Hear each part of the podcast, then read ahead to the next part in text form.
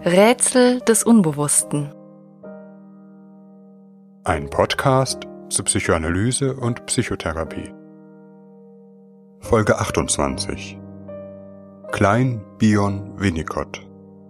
Objektbeziehungstheorien.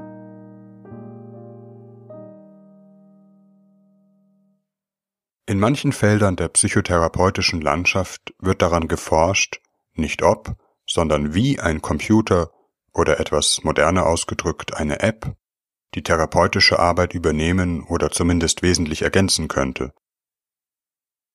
Dies hängt, neben bestimmten ökonomischen Interessen, eng mit der Vorstellung zusammen, dass die Wirksamkeit von Psychotherapie in einem Bündel verschiedener Maßnahmen, sogenannter Treatments, besteht, die dem Patienten verabreicht werden müssen, damit er wieder gesund wird. Der Angstpatient braucht eine Anleitung zur Entspannung und Konfrontation, der Depressive Aktivierung und Tagesstrukturierung. Und der Analysepatient auf der Couch bekommt, nun was? Deutungen?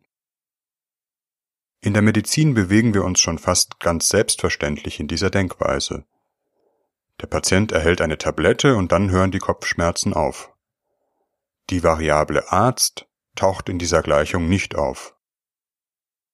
Es ist fast egal, wer der Arzt eigentlich ist. Wichtig ist, dass das Treatment stimmt. Und warum sollte man den Arzt oder Therapeuten dann nicht durch einen Computer ersetzen, wenn dieser genauso zuverlässig das passende Treatment verordnet, Entspannungstrainings anleitet oder positives Feedback und aufmunternde Smileys produziert? Vielleicht ist die kritische Nachfrage berechtigt, ob eine solche Denkweise weniger Therapie als vielmehr Symptom eines bestimmten Seelenzustandes ist. Doch das ist ein anderes Thema.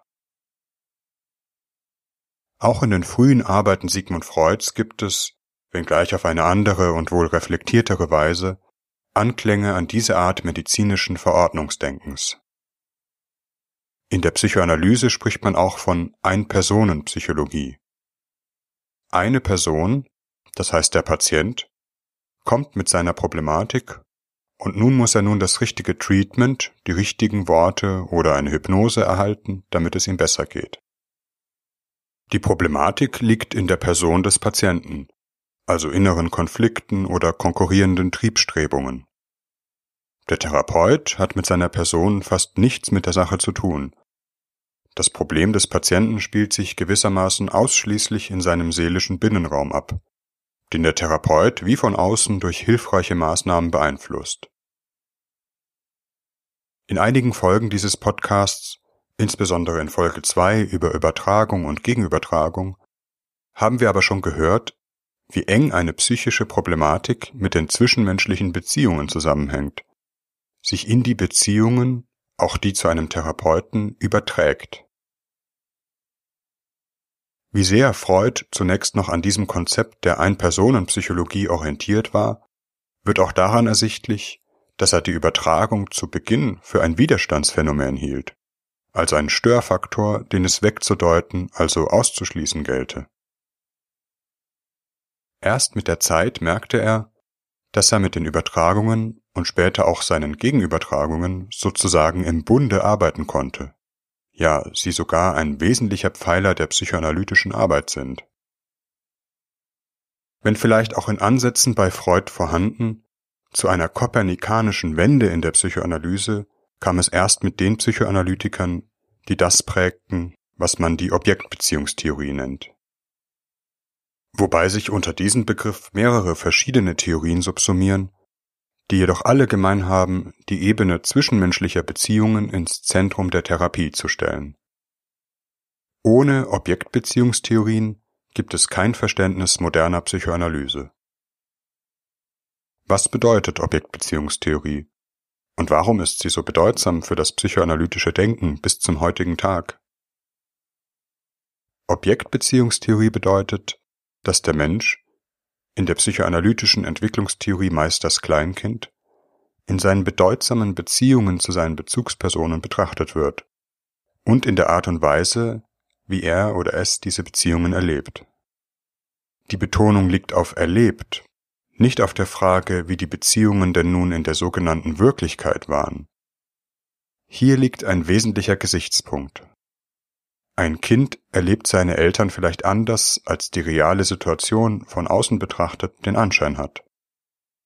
Zum Beispiel ein Elternteil, etwa der Vater eines fünfjährigen Kindes, wird schwer krank und stirbt. Von außen betrachtet hat die Krankheit des Vaters nichts mit dem Kind zu tun.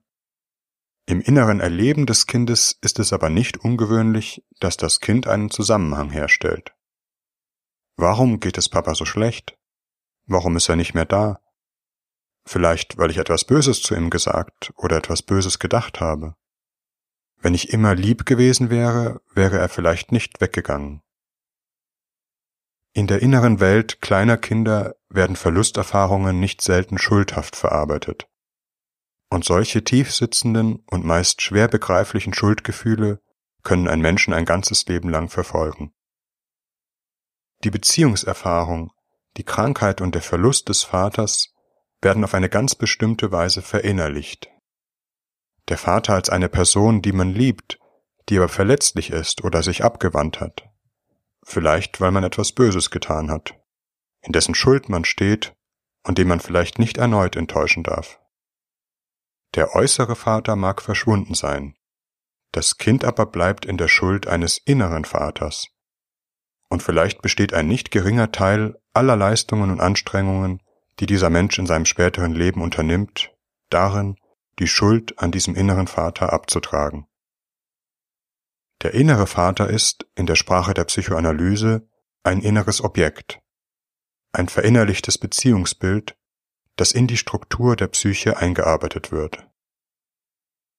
Der Vater als inneres Objekt kann sich vom Vater als äußerem Objekt unterscheiden, weshalb es für eine Psychoanalyse nicht wichtig ist zu belegen, wie die Kindheit und Eltern eines Menschen wirklich gewesen sind, sondern vor allem wichtig, wie ein Kind seine Eltern wahrgenommen und verinnerlicht hat und was davon noch im Erleben des Analysanten erhalten ist.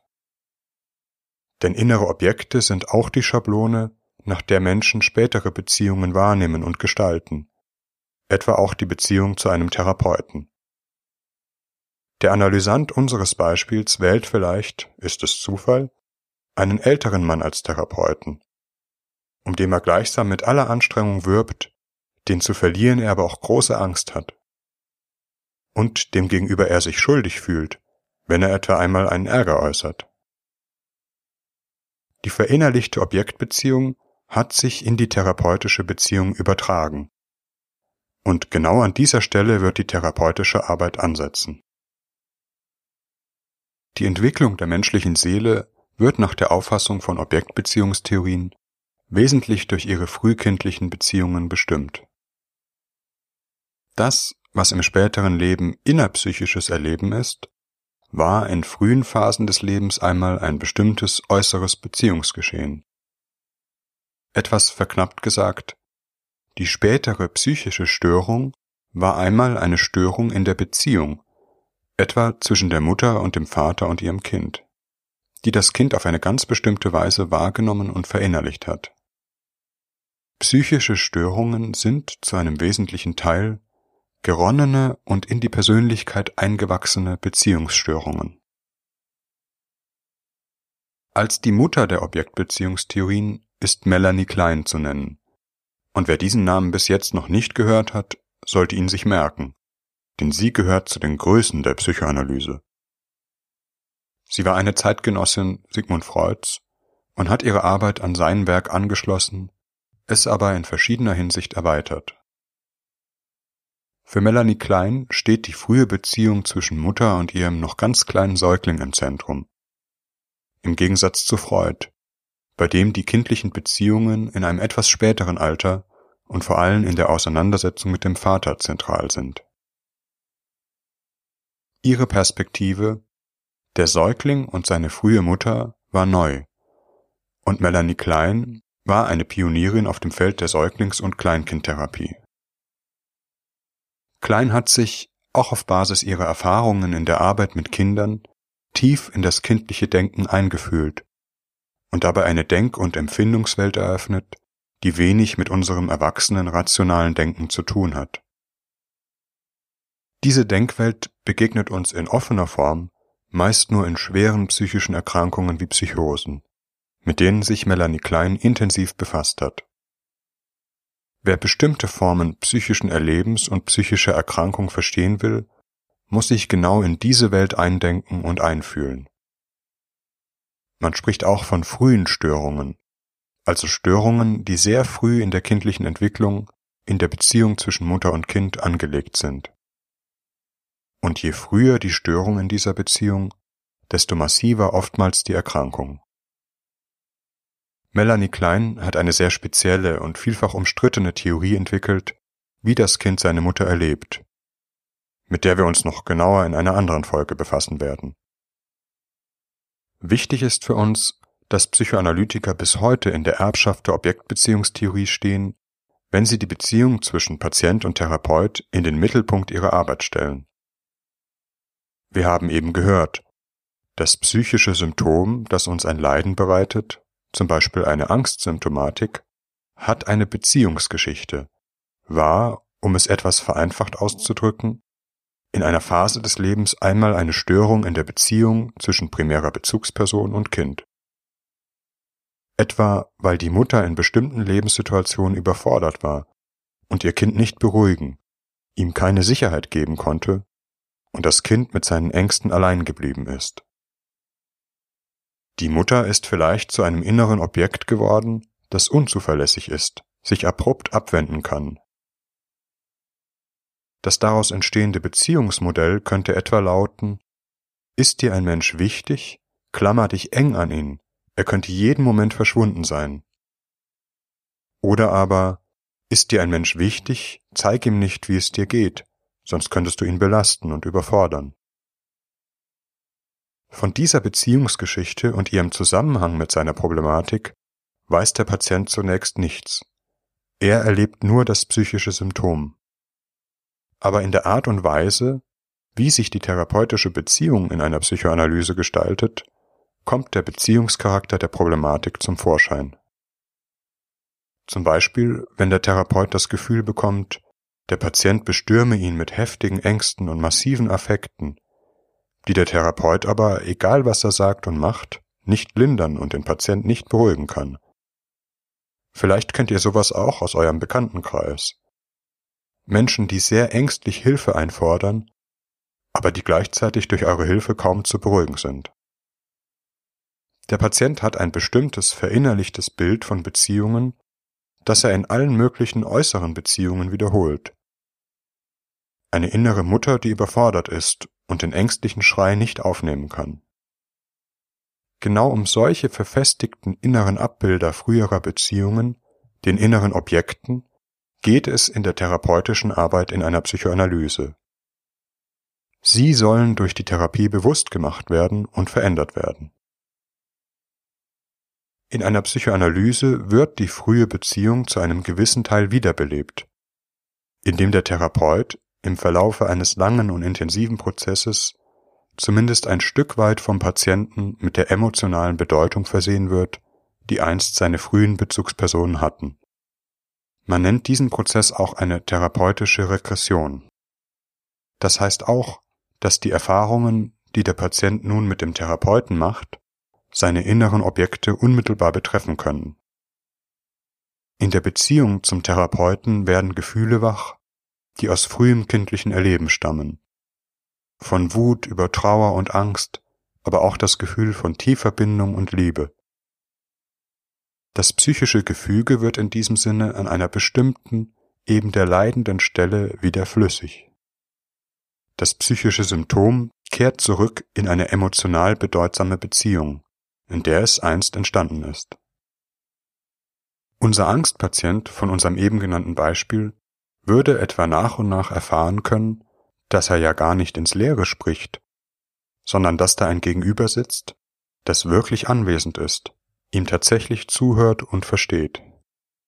Dies wiederum löst ein Gefühl der Verbundenheit aus, und mit der Zeit erlebt der Patient, wie beruhigend sich diese inzwischen gefestigte Bindung anfühlt. Einen weiteren Sprung nach vorne macht der Patient, wenn es ihm irgendwann gelingt, sich selbst und seine Ängste zu beruhigen. Seine innere Objektwelt hat sich gewandelt. Die beruhigende Funktion des Therapeuten konnte Schrittchen für Schrittchen verinnerlicht, der Therapeut zu einem inneren Objekt werden. Damit keine Illusionen über diese Prozesse entstehen, sie sind äußerst langwierig und vollziehen sich in vielen kleinen Schritten. Man spricht auch von mikroanalytisch. Und je fester sie sitzen, desto länger braucht es und desto schwieriger ist es, sie zu verändern. Aber auch in einer Psychoanalyse kann man die Lebensgeschichte nicht ungeschehen machen. Und das setzt sich eine Psychoanalyse entgegen einer gängigen Vorstellung auch nicht zum Ziel. Vielmehr geht es darum, den inneren Raum einer Person zu erweitern, Türen zu öffnen, um neue psychische Erfahrungen machen zu können, die bislang verstellt waren, sich aus den Verstrickungen und Fixierungen der bisherigen Lebensgeschichte zu lösen. Eine Psychoanalyse kann die erlebte Geschichte nicht ändern und umschreiben, aber sie kann etwas Neues schaffen. Und in dieser Hinsicht ist jede gelingende Psychoanalyse ein schöpferischer Prozess. Neben Melanie Klein sind an dieser Stelle zwei weitere Psychoanalytiker zu nennen, die ihr Theoriegerüst auf dem Grund der Objektbeziehungstheorie gebaut haben. Zum einen ist dies Wilfried Bion, ein britischer Psychoanalytiker, der seine Lehranalyse, also die Selbsterfahrung in der psychoanalytischen Ausbildung, auf der Couch von Melanie Klein absolviert hat. Er hat einige wesentliche Begriffe und Konzepte entwickelt, die bis heute das Selbstverständnis und die therapeutische Grundhaltung von vielen Psychoanalytikern prägen und von der wir in einer anderen Folge dieses Podcasts hören werden. Eines seiner zentralen Konzepte das ebenfalls die Beziehungsdimension des therapeutischen Settings ins Auge fasst, soll aber kurz erwähnt werden. Das sogenannte Containing. Wieder geht es um die frühe Beziehung zwischen einer Mutter und ihrem kleinen Kind. Sie muss ihr Kind nicht nur in Hinsicht auf eine gute Ernährung oder warme Anziehsachen versorgen. Eine wesentliche Aufgabe besteht darin, die mitunter heftigen und rohen Affektzustände und Ängste des Säuglings etwa wenn er schreit, sich erschrickt oder von anderen inneren Vorgängen aufgewühlt ist, aufzunehmen und ihm in einer besser verträglichen Form zurückzugeben. Der Begriff des Containing beschreibt genau diesen Vorgang. To contain bedeutet begrenzen, eindämmen, umfassen. In eine Nahrungsmetapher gebracht kann man sich das so vorstellen, als ob die Eltern das rohe, unverdauliche emotionale Gemüse kochen und zu Brei püriert und erst in dieser Form, nun verdaulich geworden, dem Baby zu essen geben. Geschieht dieser Vorgang nur in unzureichender Form, bleiben sozusagen harte, unverdaute Brocken auf dem Grund des psychischen Erlebens liegen. Chaotische Gefühlszustände, diffuse archaische Ängste, zum Beispiel im Zusammenhang mit einer Panikstörung. Nach dieser Konzeption findet in jeder Therapie, wenngleich in unterschiedlichem Ausmaß, Containing statt. Insofern der Therapeut die Gefühlszustände des Patienten aufnimmt und sie ihm verstehend, feinfühlig, verdauend zurückgibt. Allein dadurch ist ein therapeutischer Prozess heilsam, dass Patienten ein Gegenüber finden, das ihr Erleben, ihren inneren Schmerz und ihre Ängste aufnimmt, versteht und lindert. In vielen Therapien geht es tatsächlich erst einmal um das Aushalten und Verarbeiten, das Verdauen von massiven Gefühlszuständen. Das hört sich einfacher an, als es tatsächlich ist. Nicht selten sieht sich der Therapeut sehr heftigen, massiven oder auch aggressiven Affekten ausgesetzt, die er am liebsten abwehren würde, etwa indem er sich innerlich vom Patienten zurückzieht. Eine Erfahrung, die der Patient vielleicht mit anderen Personen oftmals gemacht hat. Zudem handelt es sich um Prozesse, die sehr schnell und unbewusst ablaufen. Vom Therapeuten sind in dieser Konzeption besondere Qualitäten verlangt, von denen wir in einer anderen Folge hören. Noch zu einem dritten Namen, der einen wesentlichen Einfluss auf die Objektbeziehungstheorie in der Psychoanalyse hatte. Der britische Psychoanalytiker Donald Winnicott. Winnicott gehört zu den bedeutendsten Analytikern nach Freud. Er hat viele Konzepte in die Psychoanalyse eingeführt von denen wir auch in diesem Podcast bereits gehört haben, wie zum Beispiel das falsche Selbst oder die Übergangsobjekte. Auch für ihn steht die frühe emotionale Beziehung zwischen Mutter bzw. Eltern und ihrem Kind im Zentrum der Überlegungen und dient als Modell der psychotherapeutischen Arbeit. Von ihm stammt etwa auch der Ausspruch There is no such thing like a baby. Es gibt so etwas wie ein Baby nicht, was so viel bedeuten soll wie in der frühen Kindheit gibt es nur eine Einheit von Mutter und Kind. Man kann das Baby nicht unabhängig von seiner Mutter bzw. seinen frühen Bezugspersonen betrachten. Man kann es nicht verstehen, wenn man nicht auch die Mutter versteht. Um sich aus dieser Einheit mit der Mutter zu lösen und eine eigenständige Identität entwickeln zu können, benötigt es einen Übergangsraum. Das kindliche Spielen und Übergangsobjekte wie Teddys, Puppen und so weiter. Wichtig ist dabei die Fähigkeit des Holdings, einem Konzept, das dem des Containings von Bion verwandt ist.